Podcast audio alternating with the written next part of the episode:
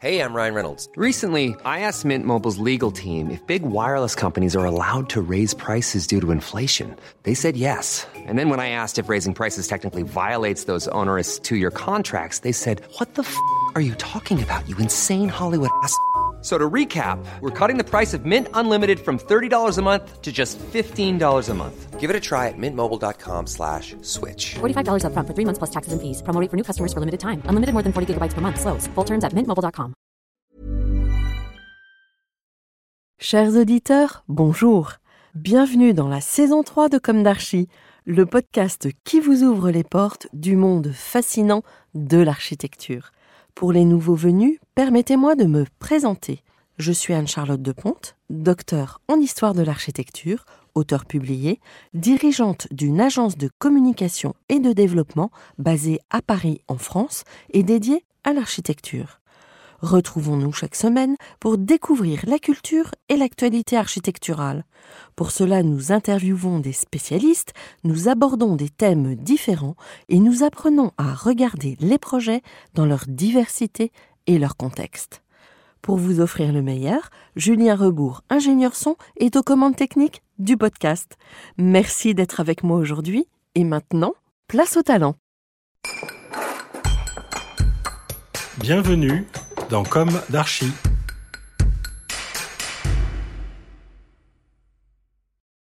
Chers auditeurs, ravis de vous retrouver aujourd'hui en compagnie d'Olivier Dezaleux et Carlos Soares.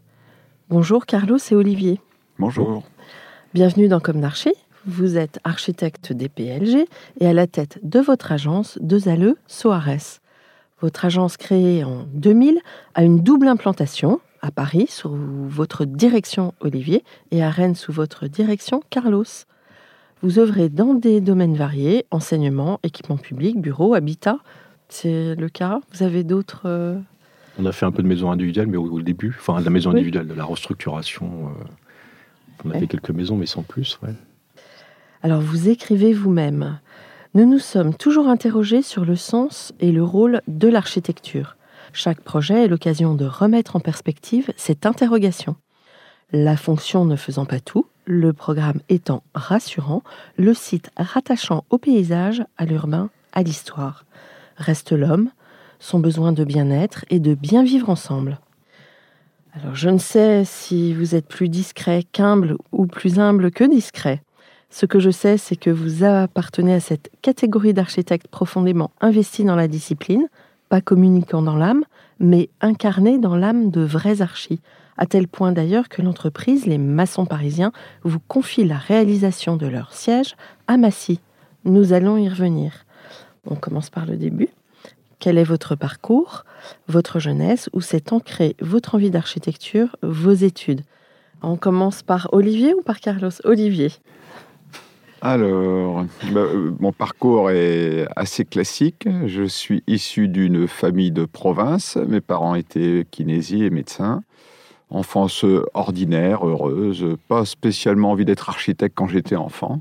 Par contre, très inquiet de mon avenir euh, en seconde première et j'avais trois envies cuisinier, cinéaste ou architecte. J'ai vraiment beaucoup réfléchi, j'ai visité les écoles de cinéma, j'ai visité des écoles de cuisine, j'ai visité des agences d'architecture.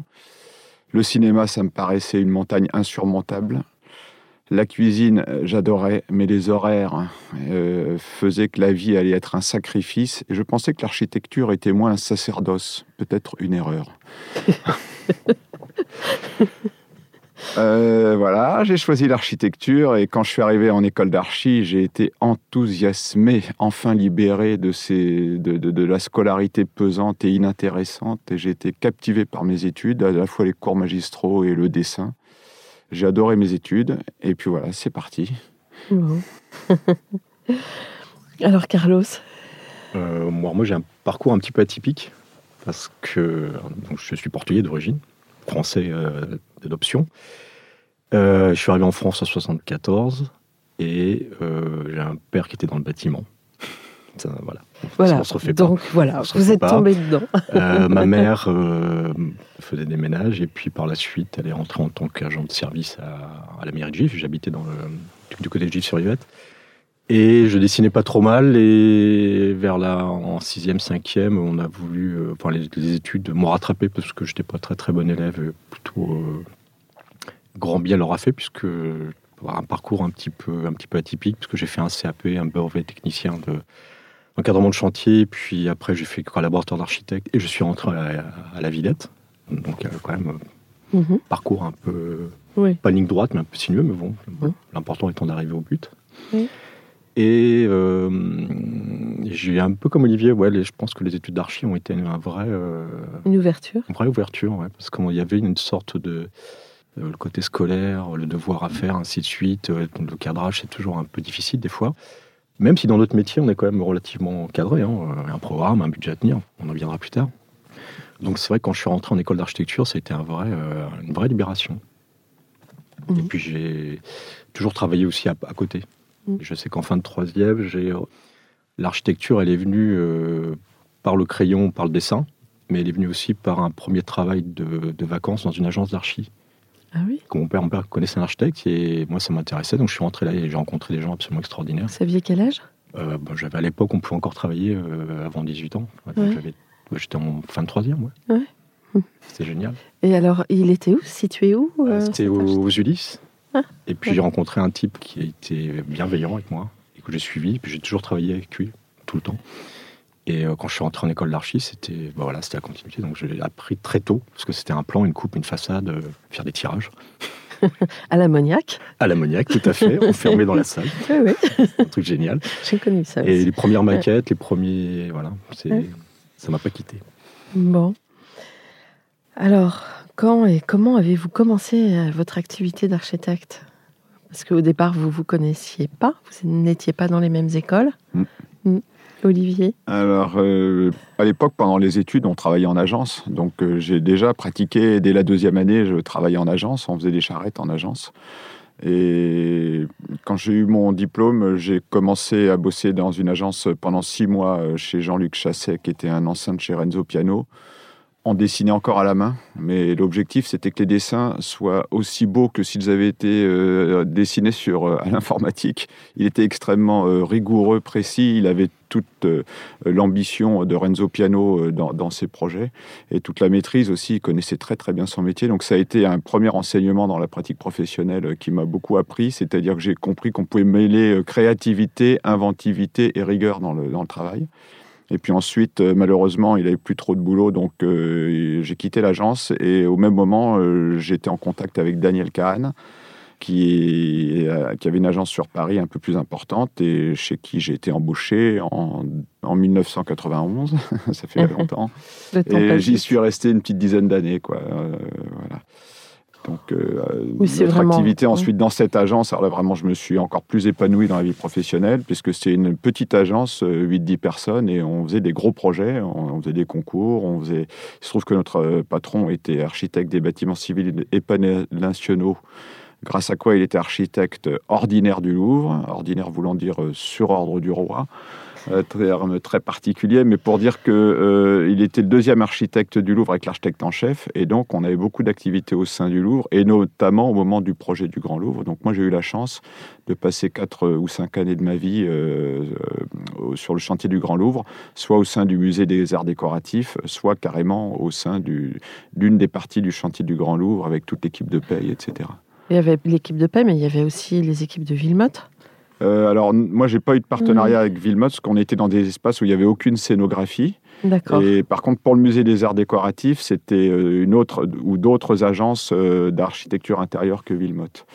Par D'accord. contre, on a travaillé avec l'équipe de Macari et Paye, euh, puisque on a beaucoup d'endroits qui étaient connectés euh, à l'espace qui se trouve sous la pyramide inversée. Donc, euh, on avait les mêmes techniques, les mêmes coffrages, les mêmes nécessités de- d'obligation de, résultats. Et là aussi, un deuxième travail euh, où j'ai découvert euh, le sens du détail et de la perfection, puisque chez c'est alors là tout était à l'informatique pour le coup, et euh, le, le calpinage final réglait les plans de fondation euh, deux ans et demi avant. Quoi.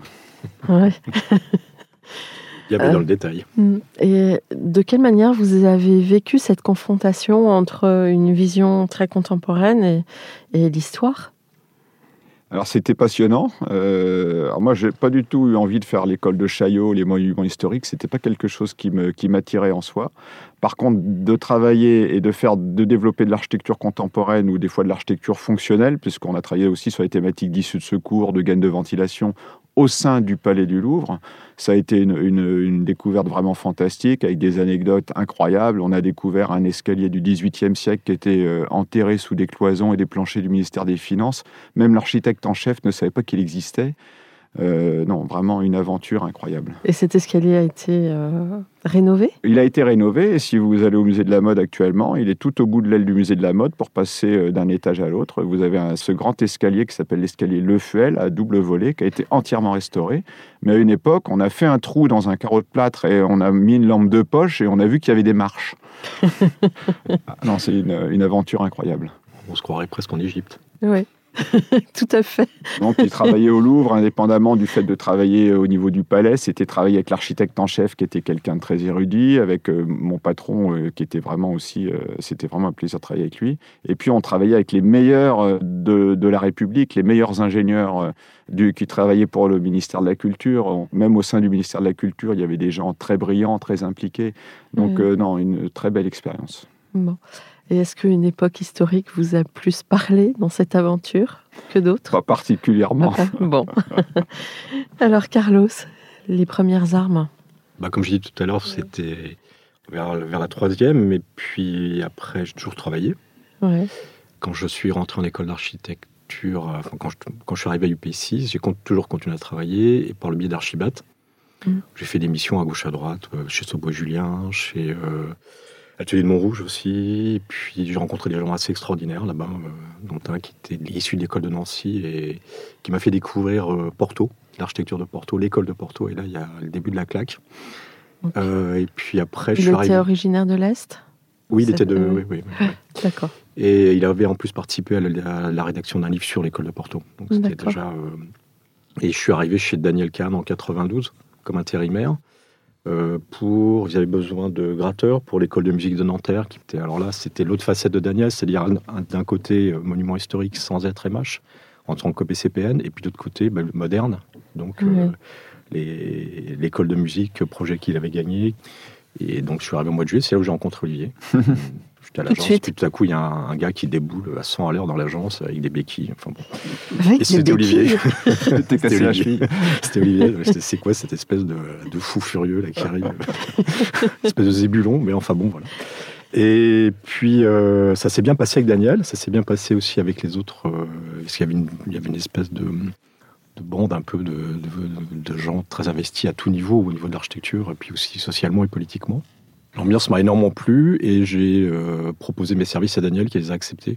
Alors, un peu poussé aussi, il faut un peu aider par les autres, hein, par Xavier, Olivier. Ouais. Et puis, euh, voilà, pendant quelques années, je suis resté chez Daniel. Et euh, alors, moi, j'ai travaillé au Louvre aussi. Mais Daniel m'a plutôt confié le fort de Saint-Cyr et l'un des derniers bâtiments de Pouillon à, à restructurer.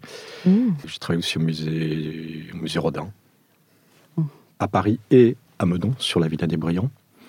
Alors, voilà, c'est des expériences assez intéressantes. Mais la grande, comment dire, l'activité de Daniel, c'était pas que le Louvre et les, les MH, c'était une partie de son activité. Après, on a touché beaucoup aussi à d'autres sujets, des logements euh, et tout ça, de manière très, euh, très contemporaine. Enfin, une, des Oui, une interventions vraie très architecture contemporaines. contemporaine. L'activité historique, c'est à peu près 30% de l'agence. Et le reste, on faisait des concours. euh, on a gagné des concours. On faisait des concours contre des grandes agences parisiennes. voilà. D'accord. Alors, Olivier, vous êtes resté 10 ans. Carlos, vous êtes resté? 8. Et donc, vous décidez de sauter le pas. Qu'est-ce qui vous a décidé? A plusieurs raisons. D'abord, euh, Carlos euh, avait été licencié quelques temps plus tôt, s'était mis euh, en libéral. Il y a eu des- problèmes à l'agence de, licenciement économique. Et donc, euh, il y avait eu deux, trois collaborateurs qui avaient été obligés de, partir. Et euh, moi-même, sentant que la- l'activité à l'agence avait tendance à baisser, puis Daniel Kahn arrivant vers l'âge de la retraite et voyant que cette agence allait- n'allait pas, il n'y avait pas de possibilité de, de- de s'intégrer, de reprendre euh, l'agence. Et j'avais l'âge aussi euh, qui me paraissait euh, opportun pour euh, tenter notre, notre aventure. Eh bien, on, s'est- rapproché avec Carlos. Et moi, j'avais pas envie de monter une agence tout seul. Et donc, euh, j'ai proposé à Carlos mon projet. Je lui ai fait part de mon projet de, de monter une agence. Et je voulais savoir s'il était partant pour, pour être euh, avec moi en lui expliquant que je cherchais un, un associé que je voulais absolument pas m'amasser tout seul et qu'ils sont pas si nombreux euh, les personnes euh, sur qui on peut on, peut compter, sur qui on peut s'appuyer. euh, voire, euh, je- en gros, je crois qu'avec lui, Non, mais il n'était pas au courant à le l'époque. niveau est haut. est haut.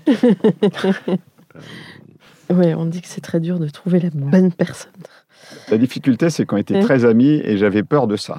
Oui. De, gâcher de une mon- amitié, un de peut-être. mes meilleurs amis à mon associé, c'est ça qui me qui m'inquiétait. D'un autre côté, euh, je savais que ça roulerait du, sur plein de sujets. Bon, donc vous l'avez fait et vous avez euh, donc créé cette structure en 2000, c'est ça? Ouais, On alors, avait commencé un petit peu avant. Ouais. Moi, je travaillais en sous, enfin, je faisais de la sous-traitance pour d'autres confrères. Encore une fois, on a rencontré d'autres gens qui sont aujourd'hui euh, des amis et qui participent des fois au projet avec nous. Oui, c'est la logique des réseaux. Exactement. Hum? Mais ça va au-delà du réseau, euh, simple réseau euh, business. Et c'est aussi un vrai. euh, parce qu'il y a des gens avec qui on a, on a gardé des relations amicales très fortes, hein, des Ouais. liens. donc, et puis en 2000, on a eu une première opération qui était une tribune de stade Ouais.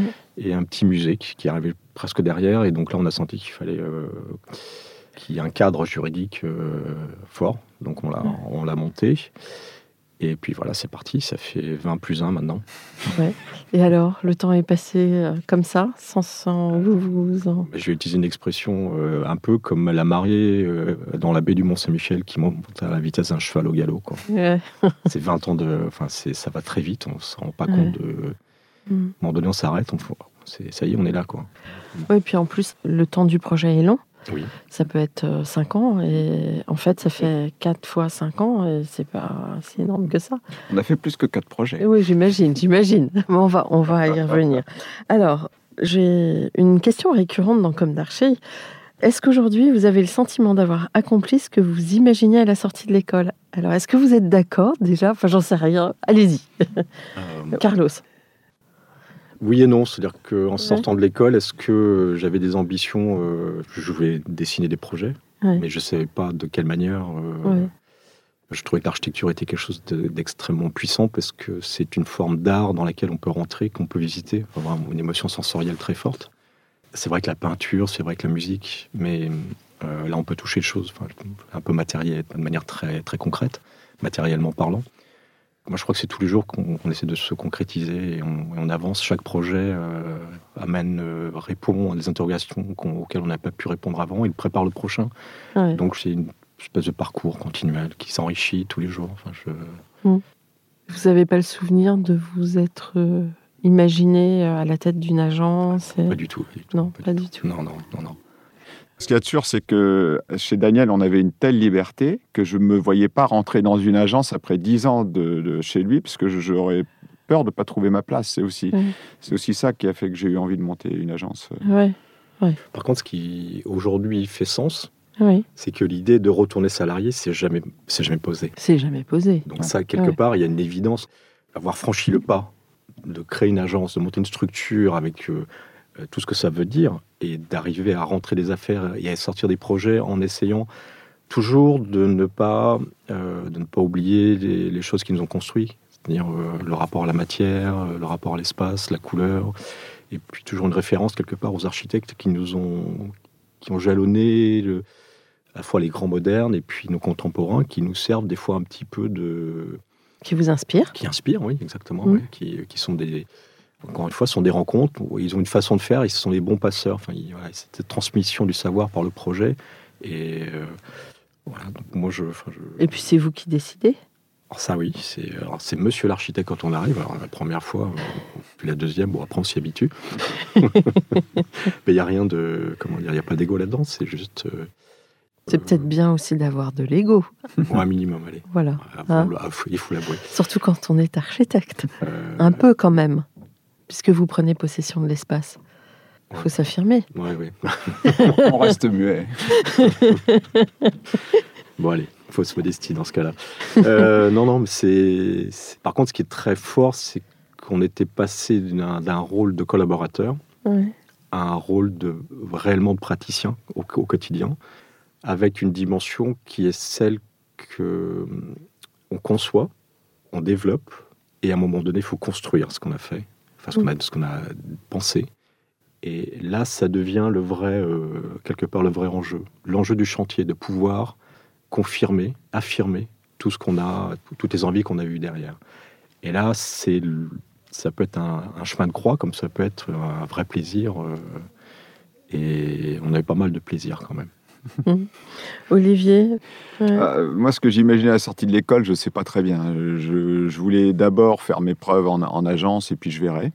Par contre, ce qui est sûr, c'est que si on posait la question, euh, est-ce que vous avez le sentiment d'avoir accompli ce que vous imaginiez à la création de l'agence Euh, Je dirais quand même globalement oui. Euh, parce qu'avec Carlos, on a beaucoup discuté avant de démarrer euh, l'agence et on a toujours dit qu'on essaierait de pas céder aux sirènes de l'affairisme ou des projets qui nous plaisent pas mais qui nous nourrissent. Et euh, on a à rougir d'aucun projet. Tous les autres projets qu'on a eu la chance de- de- de- d'avoir en commande, ils nous plaisent tous. C'est-à-dire que non seulement ils plaisent euh, aux clients pour qui on les a réalisés, et ça aussi c'est vraiment génial quand euh, vous livrez un bâtiment puis que les, utilisateurs, que ce soit une mairie, que ce soit un appartement, à toutes les échelles, euh, aiment le travail que vous avez fait une fois qu'il est construit. Mais par ailleurs, euh, nous-mêmes, euh, même quand euh, des fois le contexte est difficile, etc., on a toujours fait les projets qui nous semblaient être bien, qui nous semblaient être forts, qui nous semblaient être cohérents, et on n'a jamais accepté les compromis quand on considérait qu'ils étaient pas acceptables. Et on a ça, on a su le tenir, et moi je dirais qu'en ce sens, c'est accompli. Ouais. C'est une fierté. Euh, absolument. Euh, alors, on a parlé de vous. Est-ce que maintenant vous pouvez nous raconter l'histoire de vos projets? Comment ça démarre? Comment la commande évolue? Puis après, vous pourrez parler de vos projets que vous estimez être emblématiques. Alors, on a, on a, on a comme une particularité, tu l'avais dit au départ, c'est qu'il y a une agence à Paris, une agence à Rennes. Ouais. Donc, il y a une distance. Tiens d'ailleurs, oui, est-ce que vous étiez chacun dès le départ à... Non, moi, je non. suis parti euh, vivre à- en Bretagne euh, en 2003. Je suis très content d'y être. hein.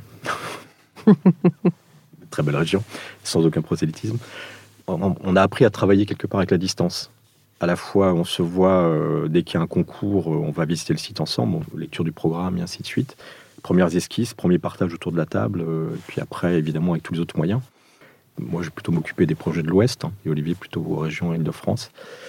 Et après, chacun euh, développe le, le projet en, en ayant toujours un regard de l'autre, Mm. par des points réguliers, euh, soit en visio, soit par téléphone, puis par mail. Et puis des fois, je suis à Paris aussi de manière régulière. Et Olivier, des fois, vient descend à Rennes. Voilà, donc conception collégiale pour résumer. Et après, on développe les projets. Chacun est plutôt leader sur l'un ou l'autre. Oui, avec euh, des petites équipes. Voilà. Chacun. ouais, ouais. Mm. C'est d'avoir toujours un ou deux collaborateurs. Enfin, un collaborateur qui est un peu plus le leader, qui permet aussi de, là je parle pour ma part, de me détacher un petit peu des contraintes trop techniques ou trop. pour pouvoir en prendre un peu de distance et sans les oublier malgré tout, pouvoir revenir dans le projet et reboucler certains détails ou certains points qui nous semblent faibles dans le projet pour pouvoir en discuter avec lui et dire voilà, alors, sur tel et tel point, il faut qu'on retravaille. Alors Olivier, même manière de... Euh, moi, je compléterais en répondant euh, par rapport à la, la question sur les projets. Ce qui m'a surpris au départ, enfin, ou en tout cas euh, un peu perturbé aussi, c'est qu'on sortait d'une agence assez importante. On venait de livrer euh, 160 logements, des bureaux pour EDF, la Maison de la musique de Nanterre. J'ai travaillé au Grand Louvre avec les meilleurs, etc. des gros projets avec des gros budgets, des grosses équipes. Et notre première, euh, c'est une tribune de 250 places avec un budget juste 25 fois plus petit, des entreprises incompétentes euh, qui qui n'y connaissait rien, ne savait pas ce que c'était qu'un plan de coffrage. Enfin, et nous, on avait fait un magnifique béton comme au Louvre, sauf que là, on était à Survilliers dans le Val d'Oise avec une entreprise qui savait même pas ce que c'était qu'un coffrage. Ah, Donc, euh, effectivement, l'histoire des projets, elle commence par des tout petits projets. On a eu des commandes de particuliers, une petite extension de maison, enfin, comme tous les, jeunes architectes, j'imagine. Et, donc, le parcours a été assez long pour réussir à accéder à des commandes plus, importantes. Et puis, au fil du temps, euh, bah, finalement, on a eu de la réussite, de la chance, et, puis on a, pu accéder au fur et à mesure à des projets de plus en plus importants, et puis retrouver notre échelle de, travail. euh, correspond plus à voilà on fait très peu de particuliers très peu de petits projets c'est pas que ça nous intéresse pas mais c'est que maintenant il y a une agence plus structurée puis c'est plus notre domaine de d'intervention Et euh, en fait, au fil des interviews, euh, comme je reçois aussi de jeunes architectes, je pense que c'est logique. Les jeunes architectes euh, commencent avec une échelle plutôt euh, individuelle, en commande directe avec euh, des projet d'habitat, de rénovation. Enfin, c'est un peu logique. C'est normal. La, la cousine, la tante, le- Oui, voilà. mais c'est tout à fait logique. Ouais, Mais voilà. en même temps, il y, a, il y a des agences d'envergure internationale qui gardent quand même cette idée de continuer à la petite échelle, ce qui, moi, je trouve être assez important. Oui, c'est bien. Ouais. Euh, et Oui, si la- si aujourd'hui on avait une commande euh, qui arrivait à l'agence pour une maison individuelle, pourquoi pas? Oui, une bien sûr. belle villa contemporaine. Pas automatiquement, mais un projet, euh, je sais pas, structuration, extension dans un centre-bourg de quelque chose ou d'une maison, euh, mais avec euh, pour retrouver cette euh, la prise directe avec les choses, Mm. avec les entreprises, avec le client Oui. qu'on a par moment. Euh, D'autant plus qu'aujourd'hui, euh, par exemple, quand on fait des opérations pour des promoteurs immobiliers, ils ne confient plus le chantier. Moins, C'est difficile. donc ça devient très difficile de revenir avec, au contact des entreprises dans un certain contexte. Et je, je trouve en même temps que cette échelle-là peut être très intéressante parce qu'on touche vraiment l'ensemble Bien sûr. Ouais. tout. On est Ouais. en- vraiment dedans complètement. Et le client en plus. Et là, euh, c'est un investissement qui est. euh, Mais Olivier a raison, on a basculé dans une autre échelle, heureusement. On en est très heureux. Mais cette échelle-là, des fois, ça me titille un petit peu. Bah, c'est sûr. Et d'ailleurs, les quelques projets qu'on a eus euh, par euh, relation, des petits projets comme ça d'aménagement ou d'extension de maison ou de construction de maison, euh, on a toujours dit, euh, c'était souvent des, relations avec qui on savait que ça allait bien se passer, mais euh, pour nous, l'enjeu, c'était que le projet nous plaise autant qu'à nos clients. hein. C'est vrai qu'à partir de ce moment-là, quand on livre une maison ou une extension d'appartement et qu'encore cinq ans après, les propriétaires ont la banane à chaque fois qu'ils en parlent, et ben, on est ravis. Quoi. Alors, combien de temps vous avez, vous estimez avoir mis pour assurer la bascule dans l'échelle du projet? Ça s'est fait petit à petit, progressivement. euh, une tribune, un musée, un, un premier projet de réhabilitation de logement, c'était 35. Le deuxième, c'était 60. Et puis après, euh, on a, eu, euh, on a gagné un concours pour une bibliothèque universitaire à Rennes. On a eu un petit projet de logement à Rennes qui, en fait, était un super projet de logement dans une ZAC faite par Philippe Madec, avec une restructuration des bâtiments industriels. Et finalement, on est arrivé assez vite à avoir des projets à, une échelle assez importante. Mhm. Alors, vous venez de livrer euh, le siège social des maçons parisiens, Mhm. ce qui n'est pas rien, parce que, euh, comment dirais-je, réaliser le siège d'une entreprise générale de BTP, c'est euh, en plus très ancré en Ile-de-France, c'est quand même un geste fort. Et d'ailleurs, c'est un très beau projet. Donc, c'est pour moi vraiment l'emblématique qui marque votre actualité aujourd'hui, mais avant, vous avez envie de parler de quel projet? J'ai envie de dire que presque tous, on les, on les porte dans le cœur, et même s'il y en a qui sont plus douloureux que d'autres. Mais on a eu des expériences vraiment formidables, euh, des projets parfois modestes. Même le, le pro- la, la première euh, œuvre, la, la tribune de stade, on s'est vraiment appliqué. Ensuite, le petit musée de la, cartoucherie. Euh, Je veux dire, euh, il y a beaucoup de projets. euh, à Sèvres, on a gagné un- une consultation pour restructurer une, une ancienne clinique en logement et archives municipales. On s'est vraiment appliqué. Pour c'était un super projet. Ensuite, on a été retenu un concours pour 60 logements pour Immobilière 3F à Cergy. C'était des logements à bâtiments basse consommation. BBC, c'était les premiers à l'époque. On a travaillé avec Franck Boutin Ingénierie, qui était le leader, etc. Donc, euh, tout ça, euh, on a vraiment travaillé sur les thématiques qui nous étaient chères. Euh, les logements un peu à la Dubuisson, très tramés, très années 70, mais avec des grands balcons plein sud. C'était tellement un peu rigoureux d'ailleurs qu'on a mis longtemps à discuter avec la mairie pour trouver une façade de chambre, une façade arrière. Le maire, il aurait voulu des balcons au nord, lui, ça ne le gênait pas. Mais par contre, nous, on mettait des chambres parce qu'on voulait des logements traversants. Par contre, au sud, les, les balcons, ils font filant, ils font 2,20 mètres de large, il y a des bris-soleil, ils sont en bois, c'est juste magnifique. Et ça a été livré quand? Euh, Peut-être 2005, avant 2010, je dirais 2008, 2010, par là. Ouais, ouais, donc, euh, parce que maintenant, on- ça devient davantage le réflexe. Oui, à Alors qu'à l'époque, c'était. C'était le premier euh, ouais. sur Sergi, le premier logement bébé. Mm. Et puis euh, même avec- Carlos sur Rennes, on a fait, on a gagné la bibliothèque universitaire sur le campus de Beaulieu. C'était, c'était un super projet, on adorait. euh. C'était un projet très intéressant parce que euh, il y a des projets qui ont une genèse un peu douloureuse. Enfin, c'est compliqué le programme. Par exemple, je pense au, au centre d'accueil de Villepinte, où il y avait un problème de, de taille de programme par rapport à une taille de terrain, et on l'a réglé, mais par la géométrie, en compressant les choses, en travaillant le, projet pour qu'il rentre dans le. Alors que l'IUT, euh, de Rennes, c'était, euh, c'était, du velours, je vais me permettre l'expression, c'était une pelouse. On a posé un bâtiment en ossature bois. euh, délicatement sur la pelouse et il, il avait l'air d'émerger. Et le plan, le parti est venu tout de suite. Enfin, vous voyez, il y a des projets qui sont. Ça, vient, quoi. C'est presque automatique. On a un vrai feeling avec le programme. Et là, euh, le site et le programme ont, guidé le projet très fortement. Et puis plus récemment, on a eu des expériences euh, avec des agences internationales, euh, avec Ricardo Baggordon, qui est un architecte de Lisbonne, avec qui on a fait un concours et c'était super. Et on rêve de refaire un concours avec lui et puis de le gagner cette fois, ou un projet qu'on va construire. Et puis on a eu la chance aussi de concourir avec les frères ARS Mathéus, l'agence ARS Mathéus, puisqu'on a fait un concours pour euh, des logements sur Rennes et puis le concours pour le musée maritime de Saint-Malo. Et c'est pareil, le contact est très très bien passé. On a eu des échanges formidables avec euh, ces, deux- ces deux agences de Lisbonne. Et ce sont des projets qui, bien que ce soit les deux, les, trois des concours perdus, ce sont des projets magnifiques euh, et, et qu'on gardera dans nos cœurs, même s'ils ne sont que de papier. Oui, mais de toute façon, ces projets, euh, ces, concours un petit peu hors normes, euh, euh, si tant d'agences décident de- d'y participer alors que ça coûte cher, euh, c'est parce que ça, c'est une sacrée stimulation. C'est sûr. Ah oui, Ouais. oui, oui, oui, c'est sûr que C'est une manière de se challenger. c'est très très forte. Et nous, on a, on a une habitude française de travail et un peu ancienne, un peu issue des écoles, hein, encore un peu atelier et ainsi de suite.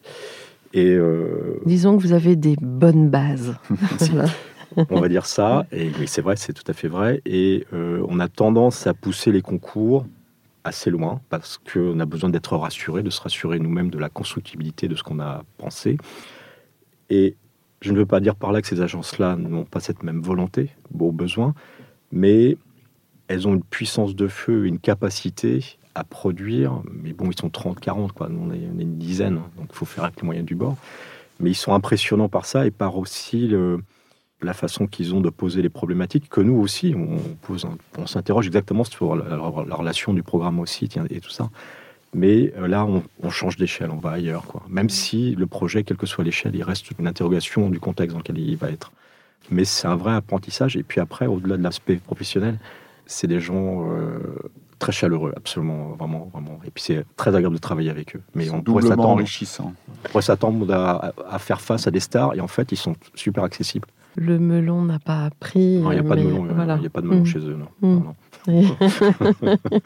Non. Et Carlos, vous parlez euh, portugais? Euh, je- ah, ça va. Ça va. Je Ça va? me débrouiller, mais c'est un peu vexant parce que euh, à Lisbonne, ils parlent soit anglais, soit français. Ah, Ah oui, voilà, donc, euh, donc je, je le parle, portugais je parle portugais off quand je suis avec eux, en dehors du travail. en dehors du travail. D'accord. Alors, on va parler des maçons parisiens, peut-être. Mhm. Comment vous, vous arrivez à décrocher cette commande en direct, euh, j'ai la- d'après ce que j'ai compris?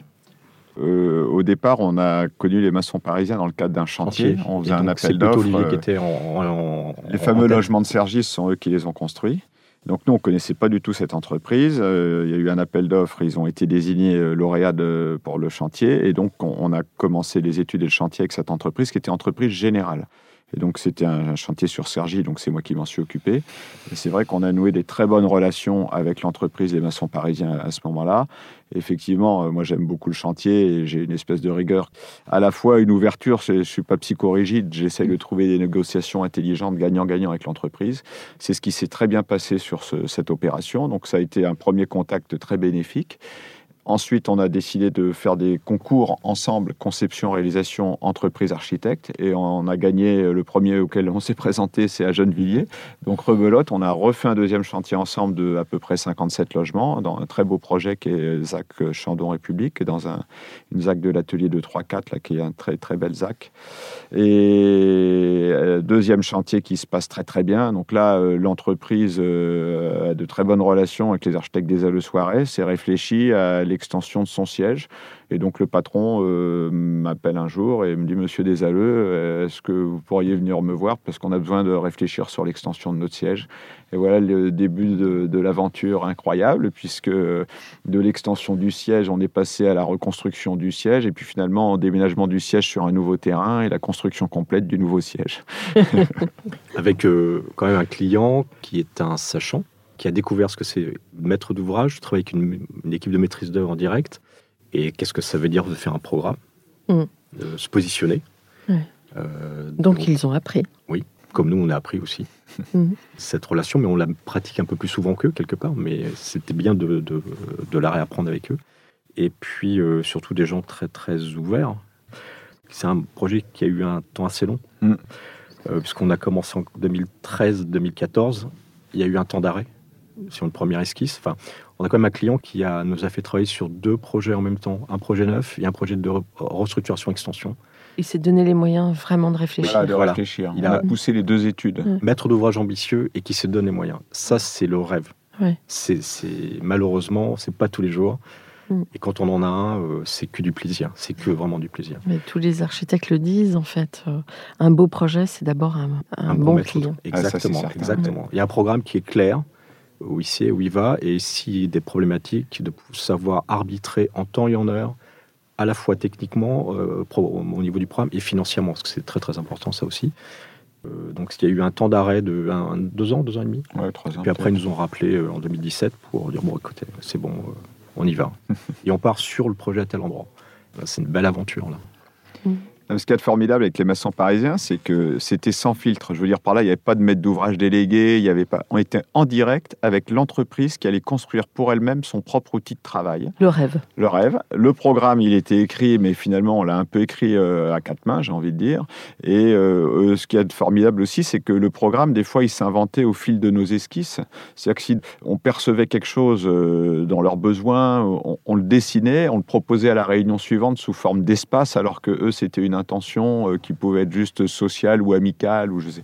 Et euh, c'est le projet est né euh, de, de- de- tout ce dialogue. C'est vraiment formidable, comme, comme, comme si on faisait une maison pour un particulier et c'était leur bébé et il n'y avait pas de filtre entre l'architecte et le, et le futur utilisateur. Et alors, en plus, vous avez réussi à pousser techniquement certains points, et puisque eux ont les moyens de réaliser eux-mêmes, donc c'est formidable. Il y avait un vrai enjeu quelque part de. Du savoir-faire. Oui, c'est un démonstrateur, bien sûr. Euh, alors, j'aimerais qu'on en revienne aux parties architecturales, Mhm. parce que qu'est-ce qui vous a poussé à, à développer euh, ce- cette parcelle en, en angle, de dessiner des bandeaux, euh, ces brises-soleil Est-ce que vous pouvez euh, développer un peu ça? Alors, je dirais qu'au au départ, ce qui nous a guidés, c'est vraiment euh, de trouver l'équilibre entre un outil fonctionnel et un lieu de bien-être. C'est vraiment on- donc euh, ce qu'on a vraiment cherché, c'est quels sont les moyens, qu'est-ce qu'on peut trouver qui fait que les gens qui vont travailler dans cet endroit euh, vont avoir à la fois un outil très performant et ils vont s'y sentir très très bien. C'était vraiment le leitmotiv. Après, pour la forme en angle, on était inscrit dans une ZAC et donc la ville avait euh, déjà imposé un peu les gabarits. Donc on a travaillé avec la SEM Paris Sud Aménagement et on a pu adapter un petit peu, mais globalement on s'est inscrit dans un cahier des charges très précis, sachant qu'il y avait deux parcelles, une dédiée au tertiaire là où il y a les bureaux et une dédiée aux activités là où on a développé leurs ateliers. Donc, elles étaient clairement séparées physiquement. euh. Donc euh, bien qu'on ait un seul projet, euh, c'est quand même un projet sur deux parcelles avec une partie tertiaire et une partie activité. Et ensuite, euh, que ce soit pour les bureaux ou pour les ateliers, eh on, a vraiment cherché euh, une écriture architecturale à la fois euh, fonctionnelle et à la fois lieu de bien-être. C'est vraiment ça l'idée forte. Et donc, chez eux, dans leur petit euh, bureau qu'ils avaient actuellement, à l'étroit, ce qu'on a trouvé formidable, c'est que c'était un tout petit immeuble, mais que tous les bureaux étaient portes ouvertes sur une espèce de palier central et que finalement, ils se parlaient tous tout le temps et qu'ils étaient tous à la cafétéria au sous-sol qui remontait par cet escalier ouvert et que si minime soit-il et si années 60 fut-il, ce bâtiment, il avait cette qualité que les gens étaient proches quand ils travaillaient les uns avec les autres. Et c'est un peu ce qu'on a voulu ouais, voilà. reproduire à une échelle beaucoup plus grande. En dilatant un peu cette... C'est euh, dilatant l'espace Ouais, euh, ouais. énormément. L'atrium, en- la rue, euh, il y a une sorte un peu d'urbanité dans, dans l'immeuble. Tout à fait. C'est-à-dire que vous avez, Complètement. voilà, il, y a des, il y a des rues, des places, des, des places hautes, des places basses, des salles de réunion qui viennent scander, il y a du végétal. Et puis, euh, il y a un élément important qui est venu se greffer aussi dans le programme euh, au fil, c'était l'équipe, les équipes des maçons parisiens sont relativement jeunes, donc aussi un besoin d'une pièce en plus dans le programme qui était euh, une crèche parentale qui est venue s'ajouter comme un petit objet au milieu du jardin. Et cet élément-là rajoute encore quelque chose. Il vient requalifier encore plus il, il définit encore plus le jardin et l'espace euh, de la collectivité en quelque part. Ouais, Ça crée une sorte d'intimité. Ouais, ouais.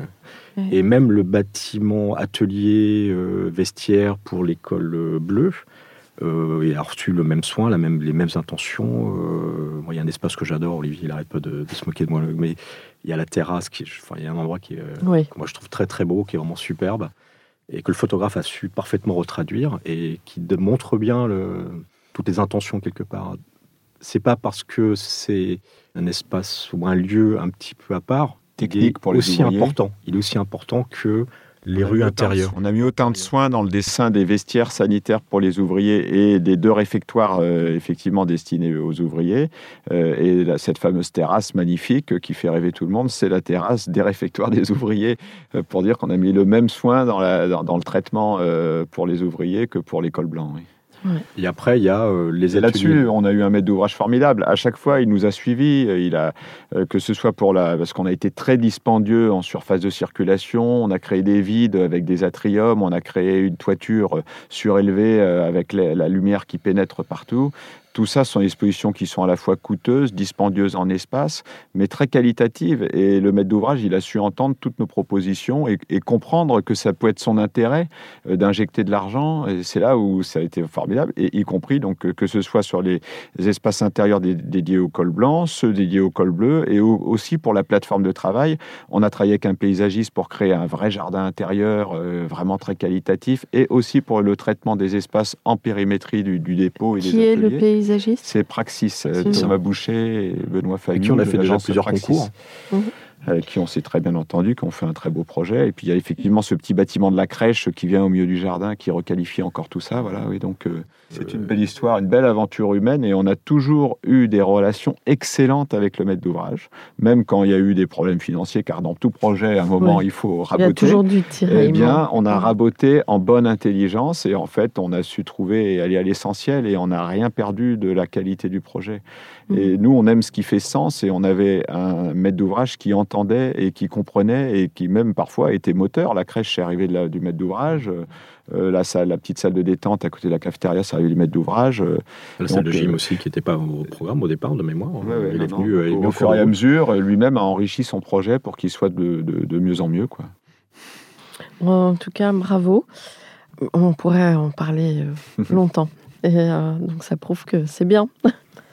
Est-ce que euh, on a déjà parlé de votre équipe? Est-ce que vous, vous- vous vouliez apporter des précisions sur la composition, sur euh, Euh, les BET Moi, j'ai pas grand-chose à dire parce que je, je pourrais dire ce que à l'agence notre stratégie, c'est euh, on a on, on a à la fois des, des anciens qui sont très expérimentés et quand on embauche des, des jeunes architectes, on essaye de les former et de les garder le plus longtemps possible. Donc notre stratégie, c'est de mettre en place le plus vite possible le CDI pour avoir une équipe euh, qui est vraiment euh, investie dans l'agence, stable. euh, Et Mhm. puis, on essaye d'avoir le maximum de chantiers sur nos opérations pour justement que les jeunes aillent sur les chantiers pour avoir cette maîtrise technique en complément de la maîtrise de conception. ouais, puis aussi pour maîtriser votre bébé entre guillemets du début jusqu'à la fin. C'est pas mal de. Oui, oui, enfin, c'est quelque chose que le visa architectural, enfin les visas de conformité au permis, euh, permet absolument pas quand on travaille avec des promoteurs. Ouais, Par contre, ah quand oui. on fait des équipements publics, euh, on y est. Mm. Euh, mais Olivier a tout à fait raison et c'est très intéressant quand on a des nouveaux qui arrivent à l'agence, c'est de les prendre par la main, les emmener sur le chantier pour leur montrer ce que ce que ce que c'est un détail d'exécution sur une, juste un relevé d'étanchéité par exemple. Mm. Tout à coup, ça raconte des choses. c'est- On, on peut pas dessiner n'importe quoi, n'importe comment. Il y a toujours une, un trait euh, dans l'espace vectoriel du logiciel. Il a une logique quelque part. Il Mm. a un coût. Il est techniquement, euh, donc ça c'est hyper important. Et on a beaucoup de jeunes qui arrivent euh, à l'agence. Des, des fois, on a l'impression que ils ont appris euh, le modelage, tout ça, enfin le, le travail sur l'espace, la lumière. Mais hum, il y a pas mal de boulot encore à faire. Enfin, ouais, C'est normal aussi, d'un autre Ah, côté, c'est une c'est- formation longue. C'est Mhm. Un chirurgien, il sort pas de médecine en trois ans et il opère. Donc, je pense qu'un architecte, il lui faut un temps d'études et un temps d'agence. un temps Ouais. En tout cas, aujourd'hui, moi, à 53 ans, je me sens plus architecte qu'à 25, Ouais. qu'à 20 ans. Ouais. Mhm. J'ai moins peur des choses, je vais plus au charbon, comme on dit. euh, Bah, je crois que vous avez affûté. Il y a un peu, il y a un peu plus de bouteilles. Ouais, Voilà. Comment vous imaginez le monde d'après? On en a beaucoup parlé en pleine crise Covid. Là, on en sort tout juste. Alors, je crois que je vais bientôt changer ma question. Mais euh, vous vous projetez un peu, à la fois dans votre pratique euh, d'agence et, de manière un peu plus globale sur la société. Je suis un peu perturbé par cette question parce qu'on demande toujours aux architectes de réfléchir euh, à l'avenir, euh, dessinez-nous le Paris de demain, le Paris euh, réinventer Paris, etc. Et en fait, les architectes, ils ont des super projets dans les cartons depuis 20 ans, 30 ans, ils ont des super idées, mais ils sont bridés par les mêmes qui leur commandent réinventer Paris. C'est-à-dire que on, fait un, concours pour la ville de Paris où on propose de faire des extensions de balcons avant le Covid. On perd le concours parce qu'on a proposé de agrandir les balcons, et après on nous demande de travailler gratuitement dans réinventer Paris où il faut qu'on dessine des balcons. Moi, je sais pas, ça meurt de moi. Donc moi, j'ai l'impression que le monde d'après, ça serait bien de faire comme nous, on a envie de faire euh, aujourd'hui. Super. Ça me met en colère.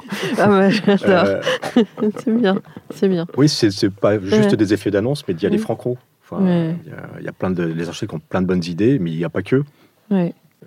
Nous, on n'est pas pour l'appartement de 55 mètres carrés. Ça fait des années euh, quand on était déjà chez Daniel Kahn, on faisait des appartements plus grands que ce qui était demandé. Euh, on sait qu'un 3 pièces, il faut qu'il soit grand. Euh, on parlait du projet de Sergi. À Sergi, les appartements, ils sont grands. Il y a des cuisines séparées qui s'ouvrent sur le séjour, qui s'ouvrent sur le jardin, sur la terrasse.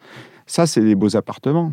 Et ils sont pas à 55 mètres carrés avec la cuisine américaine. Non, la cuisine, c'est une cuisine. 100 jours, 100 jours principal. Donc, euh. donc euh, le monde d'après, il existe déjà. Regardez l'architecture de, tout ce qu'ont construit les, grands du XXe siècle. Ils ont fait des architectures extrêmement généreuses. Il y a des erreurs, faut les corriger, faut les adapter. J'avais visité à Sergi un projet de Vasconi où il avait fait un immeuble des séries parcoursives où chaque appartement avait une grande terrasse. Il fonctionnait très très mal pour plein de raisons, mais son projet il contenait des tas de choses qui, qui peuvent très bien convenir au monde d'après. non, mais il y, a plein de choses très intéressantes. Euh, avoir une pièce supplémentaire, ouais. chose qui, oui, la fameuse pièce en plus. Il y, a celle de, de Pérec, c'est la pièce qui sert à rien, qui sert à tout. Mais il y a aussi, euh, avant, il y avait des séchoirs, il y avait l'usage des, toitures terrasses qui revient quelque part. C'est un éternel recommencement de quelque chose. Donc, à chaque fois, on a l'impression. C'est très prétentieux de se dire qu'on va réinventer les choses. On réinvente rien. Déjà, déjà, regardons ce qui existe. Exactement. C'est ça. Mmh. Et par mmh. contre, coller de la végétalisation en façade, ça, c'est pas le monde d'après. c'est le monde qui est déjà en train de crever, ça. Et moi, je préférais qu'on libère les, les champs, qu'on construise plus de supermarchés, qu'on construise pas de parking, qu'on mette Leclerc au-dessus de Leroy Merlin pour gagner juste 200 000 mètres carrés d'un coup, qu'on arrête les zones pavillonnaires à la con et qu'on fasse pas des fermes urbaines sur les toits de Paris. Les fermes, elles sont dans les champs et dans les champs, on arrête de mettre des grandes surfaces. Voilà le monde après. Je vois, il est en forme. Oui. C'est bien. Mmh.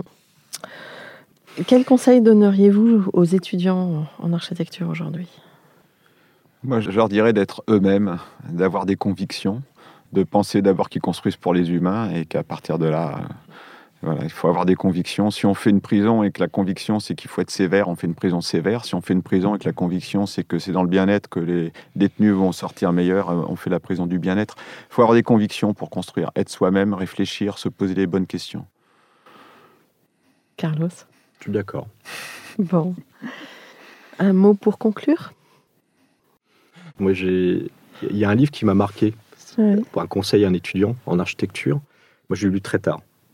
C'est Les pierres sauvages de Fernand Pouillon. C'est, eh euh, Pour moi, ça a été une découverte, c'est une émotion littéraire, comme la visite, euh, comme les premiers murs courbes de la salle 500 à l'école de musique, qui tout à coup en béton blanc qui sort, oh, c'est extraordinaire, ou comme d'entrer dans une abbaye euh, cistercienne. Mm. Et ce livre est pour moi, euh, ça a été une vraie révélation parce que c'est ce qu'on vit, quoi. La, page blanche, euh, qu'est-ce que c'est d'être un maître d'œuvre, qu'est-ce que c'est d'être un architecte, qu'est-ce que c'est d'investir un site, comment on le fait. Euh, voilà, c'est un vrai. alors, je sais pas à quel moment il faut le lire, première année ou enfin. Mhm. je pense que c'est un beau livre, c'est un très beau livre. Vous avez des projets qui se dessinent là? Pour les années qui viennent? On espère. On a le projet de continuer. Oui, non, mais bon, je ne sais pas, vous avez. Euh, oui, on a des projets sur la table, si c'est la question. Oui, on a, des, choses, projets de logement. Euh, en ce moment, c'est plutôt des projets de logement. On viendra, on viendra d'un concours de, lycée à Nantes, exact. un petit lycée à Nantes, enfin un petit lycée, un bâtiment sur euh, un lycée plus grand. Et là, on a, on a, gagné un, autre bâtiment en restructuration lourde pour la région Bretagne. Un autre lycée un autre lycée, Centre-Bretagne, dans un très bel endroit. On a toujours essayé d'avoir des programmes divers et variés pour pas qu'il y ait de, monotonie et d'habitude, puisqu'en fait, on n'est quand même pas architecte spécialisé en logement ou spécialisé en. On est architecte, point. Construit des espaces pour que les gens y vivent. Et euh, il faut qu'on continue sur cette idée-là de diversifier la commande, pour que ce soit mutuellement enrichissant pour tous. Continuer de cet effort, parce que c'est, faut aller et les chercher les commandes. Euh, et tout comme un concours perdu porte en lui quelque part le prochain. Euh, travailler sur un programme de logement, il y a une relation transversale qui est un programme de bureau pour X raisons sur euh, des solutions qu'on peut trouver. Par exemple, aujourd'hui, on parle de réversibilité des bâtiments. de quelle manière on peut investir du, bureau ou du logement, enfin comment ça fonctionne. D'où l'importance de la trame. Bon, alors, réponse. Voilà, donc on laisse ouvert sur la trame. Merci beaucoup pour votre témoignage. À toi. Chers auditeurs, merci beaucoup pour votre écoute. À la semaine prochaine pour un nouveau Comme d'Archi en français. D'ici là, n'oubliez pas la version anglaise. Prenez soin de vous. Au revoir. Au revoir. Au revoir.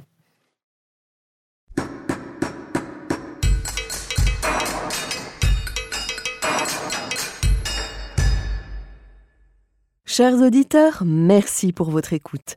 N'oubliez pas de retrouver nos sujets en avant-première sur Instagram à l'adresse at comdarchipodcast, C-O-M-D-A-R-C-H-I podcast. Si vous aimez ce podcast, favorisez sa diffusion en lui donnant 5 étoiles sur Apple Podcast ou sur votre plateforme de podcast favorite, plus un petit commentaire.